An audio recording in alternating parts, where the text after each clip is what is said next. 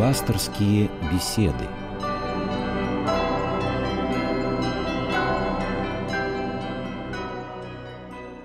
Здравствуйте, вы слушаете программу «Пасторские беседы» в студии Анна Дворецкого. Тема у нас сегодня очень сложная и тема, которая вряд ли будет исчерпана в ближайшее время. И во всем мире она остается одной из самых дискуссионных, и переплелось в ней все, и социальные сложности, и вопросы медицины, этики, конечно, религии. Вопрос, что делать, в целом остается открытым, но очень для многих родителей, и решение его, видимо, лежит только на совести каждого из нас. Сегодня поговорим об отношении православной церкви к абортам, к средствам контрацепции. Поговорим со священником Алексеем Ладыгиным. Отец Алексей, здравствуйте. Здравствуйте.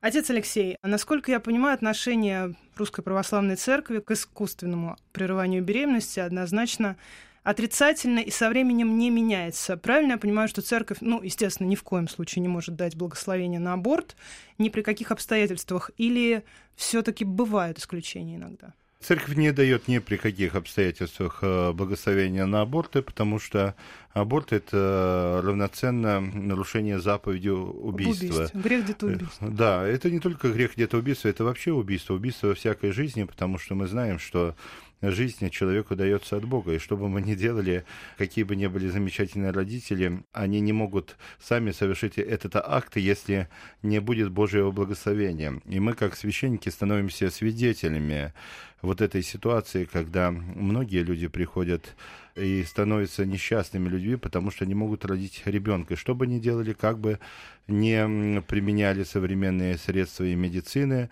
если Господь не дает возможность быть родителями, то они не становятся родителями. Это дар, который дается от Бога, и мы должны его ценить и ни в коем случае не пренебрегать этим потому что в этом заключено и счастье, и продолжение рода человеческого на земле. В то же время бывает разная ситуация. Mm-hmm. Мы же понимаем, что есть действительно, вы сказали, и социальные какие-то предпосылки, экономические, но при всем этом человек э, в последнее время прибегает к этому лишь только потому, что он пытается своим умом решить все задачи, которые ставит перед ним этот мир. То есть человек, потерявший веру, он думает о том, что только он решает в этом мире все сам. А откуда у нас появилось вообще это ощущение, не только в вопросах э, деторождения, что мы вот один на один со всеми проблемами этого мира, как будто у нас за спиной не стоит наша вера и Господь Бог? Потому что теряем веру.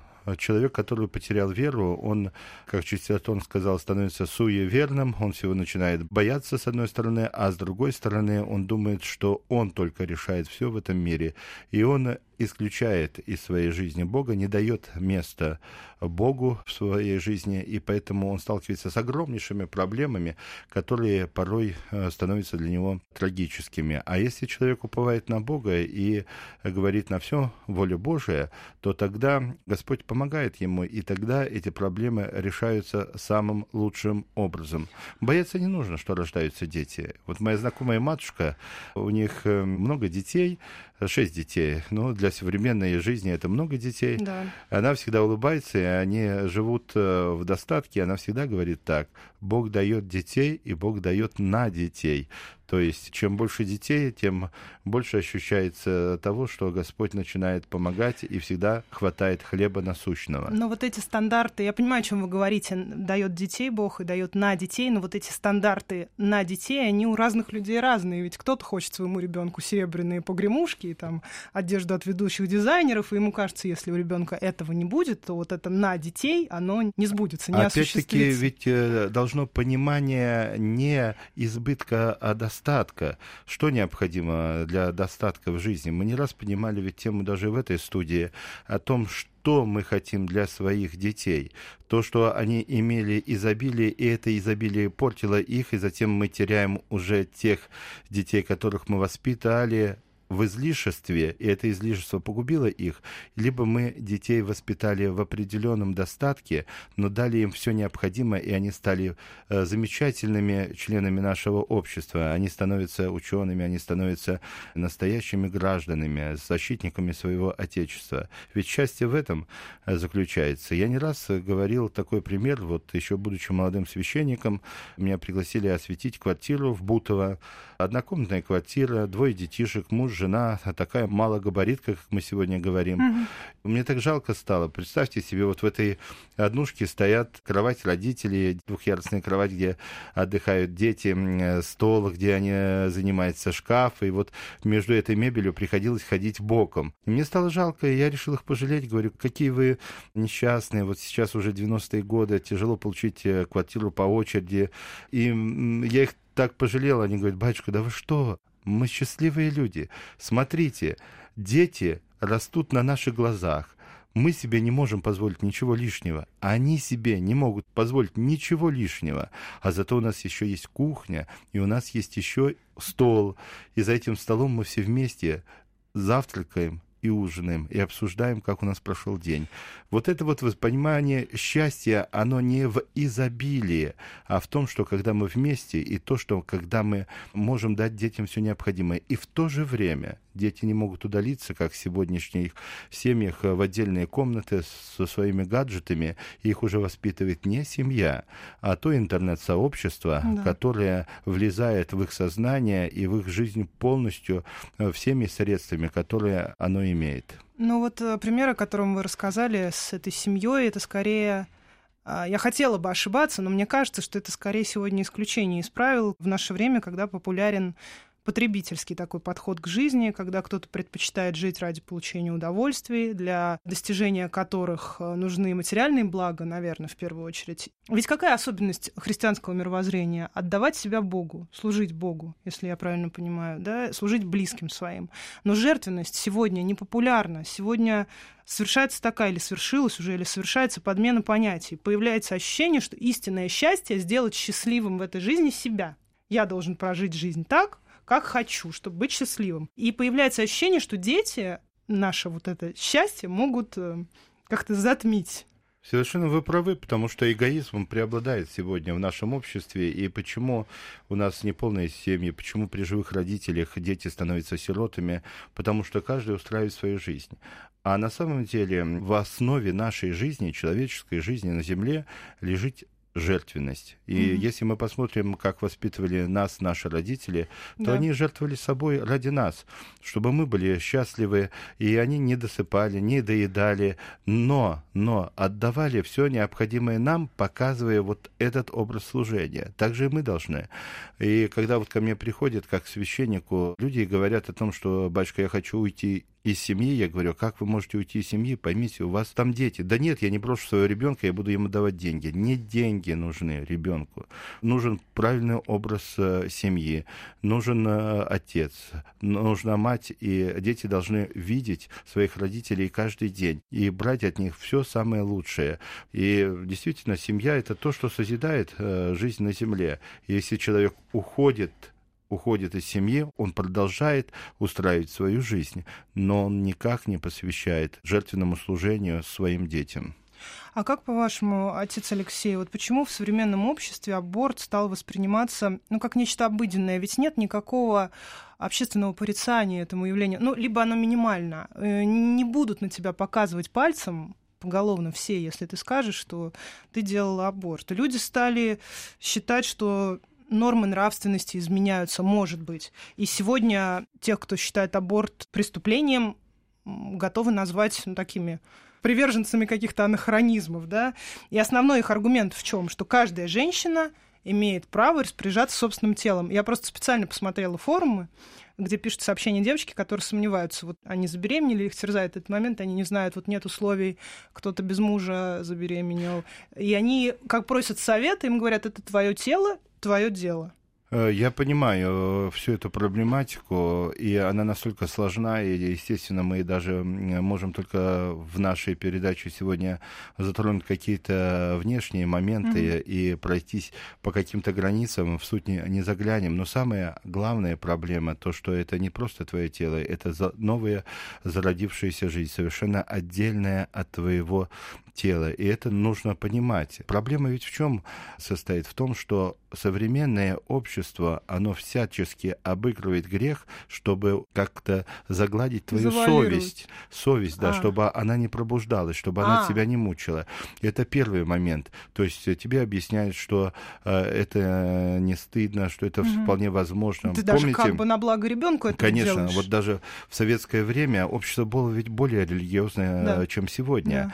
Да. И тогда тоже было понятие аборта, где аборт можно было делать и где нельзя. И самое это страшное то, что сегодня мы можем говорить о том, что это можно делать, это нельзя делать, с одной стороны. А с другой стороны, женщина, которая попадает в такую ситуацию и не готова угу. родить ребенка, угу. потому что в сознании ее совершенно другие приоритеты, ценности или там задачи, которые она ставит перед собой по укреплению собственной семьи, ей некому помочь первый, кто ей говорит, делай аборт, и все нормально, mm-hmm. и будут решены твои проблемы. Хотя мы знаем, что после аборта могут быть массу да, проблем, ведь э, сколько женщин после абортов не могут потом забеременеть и остаются совершенно несчастными женщинами, которые хотят быть мамочками и лишаются счастья материнства. С другой стороны, если бы общество поставило другую перед собой задачу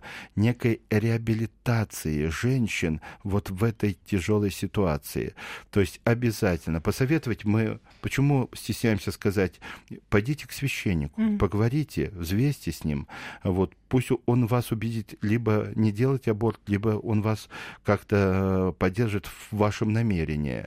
Ведь ни один врач Суждение сегодня, боимся. сегодня врач ни один об этом не говорит. Сегодня нет таких центров, где бы женщины все-таки пошли вот в этой ситуации тяжелой, психологической, когда она не готова родить, чтобы ей помогли, с ней побеседовали, ее да. поддержали. Хотя у нас есть прекрасная программа фонда Андрея Первозванного, программа «Святость материнства», ее возглавляет Наталья э, Викторовна Якунина, и они создают некие такие центры, реабилитационные центры поддержки женщин в разных регионах а, нашей страны, в поддержке женщин, которые вот попадают в такие ситуации, чтобы они не делали аборты. С ними беседуют э, психологи, им предлагают какая-то даже материальная mm-hmm. помощь, чтобы э, женщина родила, и когда она уже родит ребенка, она понимает, какое счастье она могла бы потерять в своей жизни. Это с одной стороны. А с другой стороны, никто не проводит аналитику, а что испытывает женщина после того, когда она сделала аборт.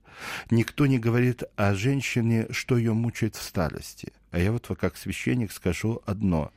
Нет ни одной женщины, которая уже в преклонных годах приходит, которая сделала аборт, mm-hmm. она забывает о всех своих грехах, которые она сделала в жизни, но то, что она убила собственного ребенка в собственном чреве, ее мучает и не дает ей никакого покоя. То есть совесть напоминает о том, что она сделала самое ужасное, что можно сделать в этой жизни. Некоторые женщины рассказывают о том, как снятся вот эти убиенные дети, и даже задают вопрос, мама, почему да ты что? мне не дала жить? Поэтому вот эта тема, она подается только с одной стороны, со стороны оправдать женщину в ее решении и э, успокоить ее совесть. Но на самом деле совесть невозможно успокоить. Она все равно будет тебе напоминать, что ты сделал что-то ужасное в своей жизни, то, что тебе не дает покоя в этой жизни, и то, за что ты однозначно понесешь ответственность в вечности,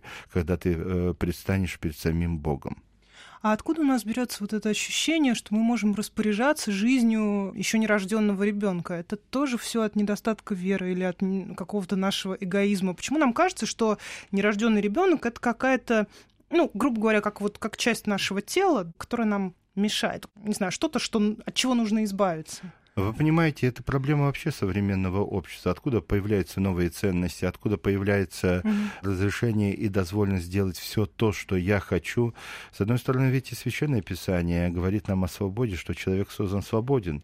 Вот, все мне возможно, говорит апостол Павел, но не все mm-hmm. полезно. Mm-hmm. Вот, Господь дал полную свободу человеку, но очертил через заповеди Божии некие границы если ты будешь приступать эти границы, то за пределами этих границ ты будешь, конечно же, приобщаться к тому страданию и несчастью, которое будет уделом твоей жизни на земле. Есть у нас свобода, но свобода — это не произвол. Не вседозволенность. Конечно, свобода — это то, что ты можешь выбирать, но ты должен помнить о том, что ты и понесешь некую ответственность за то, что ты сделал в своей жизни. И никто тебя от этого не избавить. У нас есть законы, мы живем в мире законов. У нас нет произвола, у нас нет хаоса.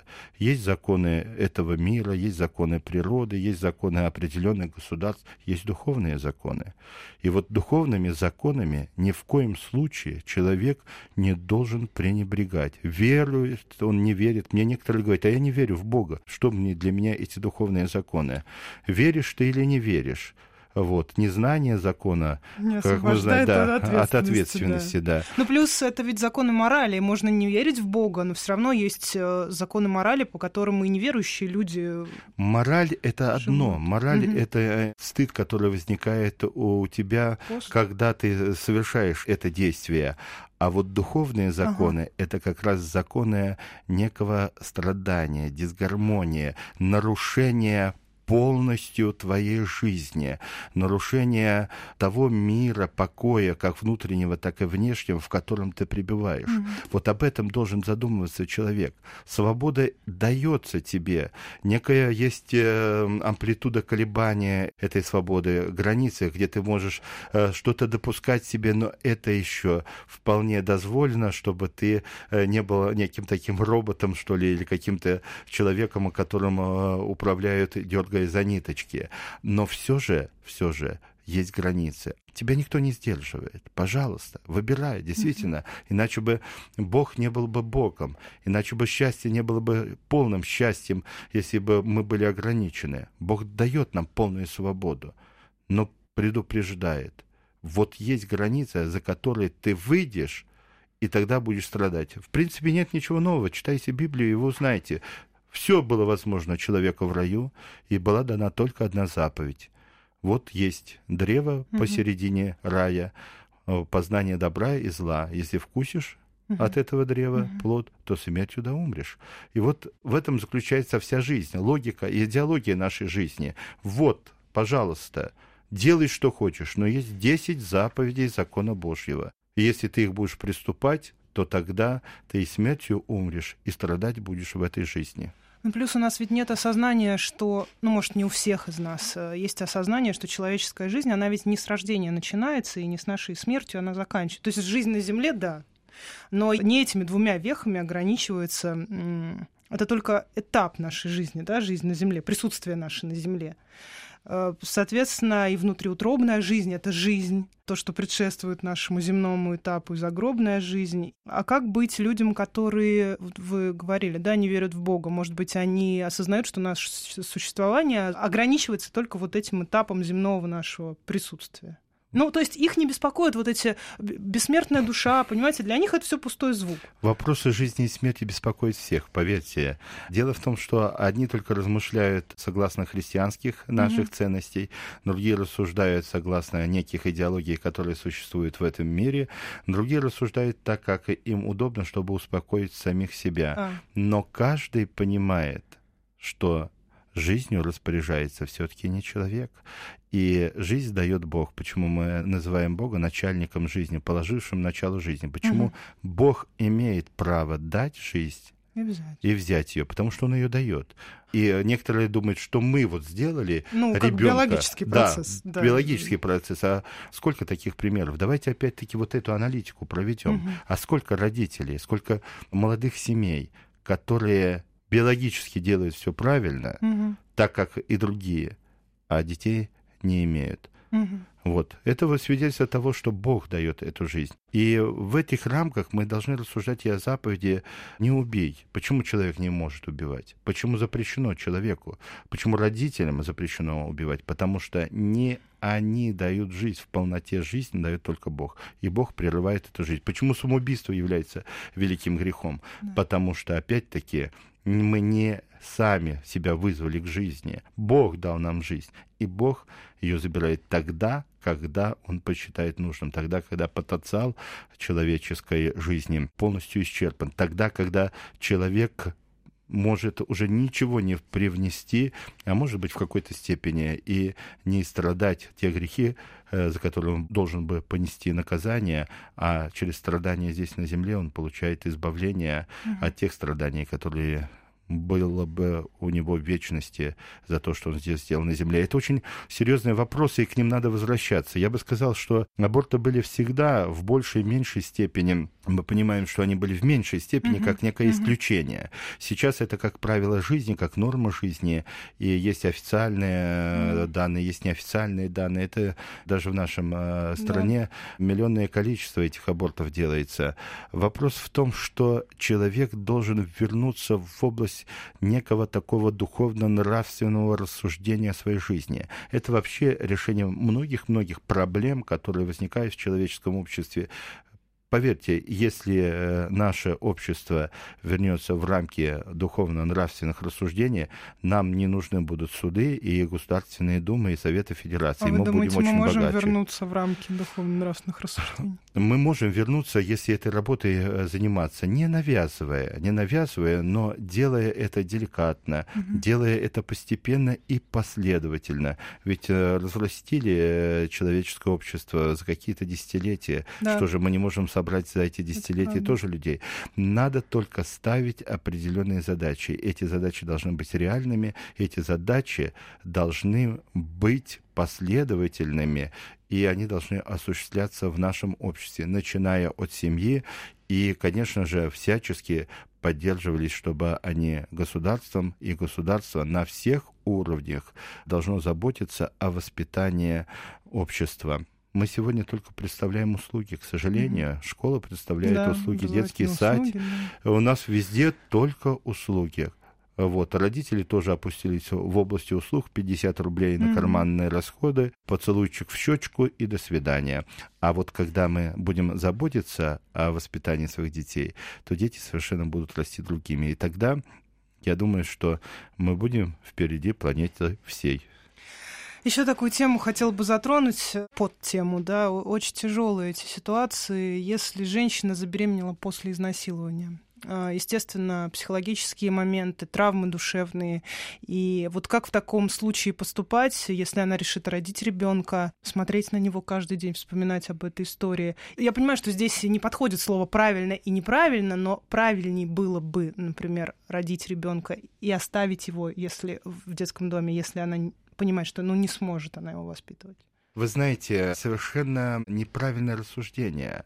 Они опять-таки не христианские. Угу. Вот у меня был такой случай, буквально на Страстной Седмице, верующая семья подошла угу. ко мне и говорит, вот, батюшка, простите, я бы хотела, мужчина, вместе с женой пойти на роды и, как угу. принято, поучаствовать, поддержать ее вот в эту трудную минуту. А я говорю, вы знаете, вы же верующий человек, вы читаете Евангелие. Мужчине нельзя участвовать э, в этом процессе. Вспомните, говорю, советское время и дальше, э, раньше как было. Да. Всегда мужчину... Повитуха. Да, мужчину а за мужчину дверью, за дверью, за занавесочку. Иди, а, до свидания. Вот придешь, когда ребенок угу. родится. Почему такое было? Раньше. Почему никогда мужчина не участвовал угу. а, в этом процессе? Потому что совершенно разные организмы, совершенно разное предназначение у мужчины и у женщины. У нас очень часто спрашивают, почему женщина не может священником быть, а я говорю, а почему мужчина не может детей рожать? Все-таки у каждого есть свое предназначение. И вот предназначение женщины родить ребенка, при этом это процесс непростой, это процесс угу. очень болезненный. Мужчина, когда смотрит, как женщина рожает, он говорит, нет, больше я тебе к такому страданию никогда не сподвигну. А женщина, говорит нам она Евангелие, нет, она слышит крик ребенка, и ради рождения новой жизни забывает, забывает. о своих страданиях. Да, Ей правда. Бог дал это, мужчине не дал. Почему, когда мы говорим, что ее изнасиловали, она будет вспоминать только вот это вот само изнасилование? Рождается новая жизнь. И эта жизнь не только результат mm-hmm. изнасилования, это еще и кровь, и плоть матери. Это частица этой женщины. Это тот ребенок, который может ей принести такое счастье, такую любовь, что, может быть, она скажет, я не хочу обращать внимание mm-hmm. на тот грех, который совершен был надо мной. Но этот грех подарил мне такое счастье, которое, может быть, не подарило бы мне другие обстоятельства в моей жизни. Поэтому, э, когда мы забегаем вперед и говорим, да, нужно сделать, нет, мы испортим ей жизнь. Угу. Поверьте, не испортим никогда жизнь. И э, у нас очень много э, женщин остаются одиноковыми, не выходят замуж, и не имея детей, они очень сильно страдают. Вот. А бывает женщина, и, которая столкнулась с каким-то произволом э, в своей молодости, рожает ребенка и потом выходит замуж и остается совершенно счастливой. Никогда грех не делает mm-hmm. человека счастливым. Но тогда, когда человек э, исполняет закон Божий, он остается самым счастливым на этой земле. Мы всегда должны вот исходить из того, что убийство это грех. И после убийства человек не может быть счастливым. Тем паче вы понимаете, что такое аборт. Это вообще неестественно, когда мать убивает собственного ребенка. Не просто отрезает ноготочек а, от э, своего пальчика, а убивает собственного ребенка, собственную жизнь, которая зародилась в ее утробе. Ни одно животное же не убивает собственных детей в своей утробе. Поэтому здесь нужно понимать мерзость этого греха и какая ответственность идет за него впоследствии. Я прям даже не знаю, уже следующий вопрос, мне кажется, вы тоже скажете, что не христианские рассуждения, но все таки А сейчас же это очень популярно, скрининги какие-то при беременности, анализы на, что называется, патологию плода, как это врачи называют. И если мама понимает, что, точнее, ей врачи говорят, что ребенок будет больным, тяжело больным родиться, как поступать в такой ситуации? Нужно это принимать как испытание в своей жизни, благодаря которому ты можешь я пройти по-другому свой путь. Да, Опять-таки и... буду рассуждать как священник, угу. который имеет определенный опыт своего священнического служения. И, вы знаете, приезжают э, семьи с детьми, которые родились в ДЦП, и действительно очень тяжелые ребятишки, которым уже по 8, по 9, по 10 лет есть э, аутисты, но насколько родители их любят, насколько они переживают за них. Вот это вот, знаете, вот чувство материнства и чувство несения креста и ответственность, которое они несут, оно им дает удовлетворенность в жизни. Им предлагают а вы сдаете ребенка в специальные да, интернаты, где ему там типа будет лучше. Ему там будет лучше, им будет заниматься. Нет. Они несут этот крест.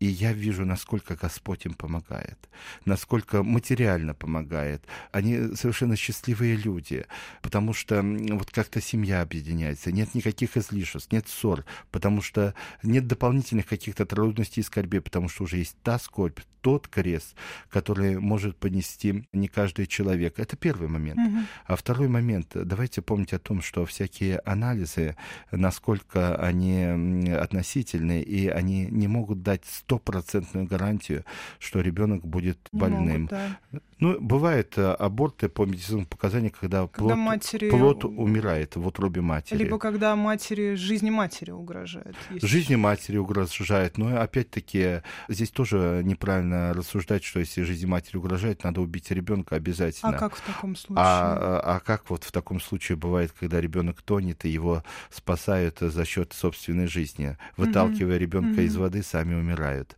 Вот Поймите... Но тут иногда врачи делают выбор за мать, которая, может быть, в каком-то бессознательном состоянии находится, и они спасают мать ну, кто в грехе, тот и в ответе, поэтому здесь очень тонкие грани. Мы не будем э, вот угу, ходить такие, по да. неким таким исключениям. Да, да, да. Это очень тонкие моменты, и здесь э, индивидуальность. Индивидуальность, она может присутствовать в жизни, как в каждом правиле есть исключения. Но есть некая греховная норма, вот о ней нужно говорить, и ей надо всячески противостоять. Опять-таки, не ради того, что мы такие вот знаменосцы, мы хотим поднять знамя и воевать воевать со всеми. Да. Мы просто понимаем и знаем следствие вот этого греха, то, что человек становится совершенно несчастным, разваливаются семьи, идет э, постоянное мучение совести, становятся несчастными те дети, которые э, в малом количестве рождены в этих семьях и так далее. Поэтому э, мы пытаемся сохранить внутренний мир женщины и сделать ее совершенно счастливой, если она не будет совершать такой грех. Время наше, к сожалению, подошло к концу. Спасибо вам большое, отец Алексей, за то, что поучаствовали в этом непростом разговоре. Я думаю, что вы очень много разъяснили нашим слушателям. Но, по крайней мере, многих вы заставили задуматься. Это была программа «Пасторские беседы». В студии был священник Алексей Ладыгин и Анна Дворецкого.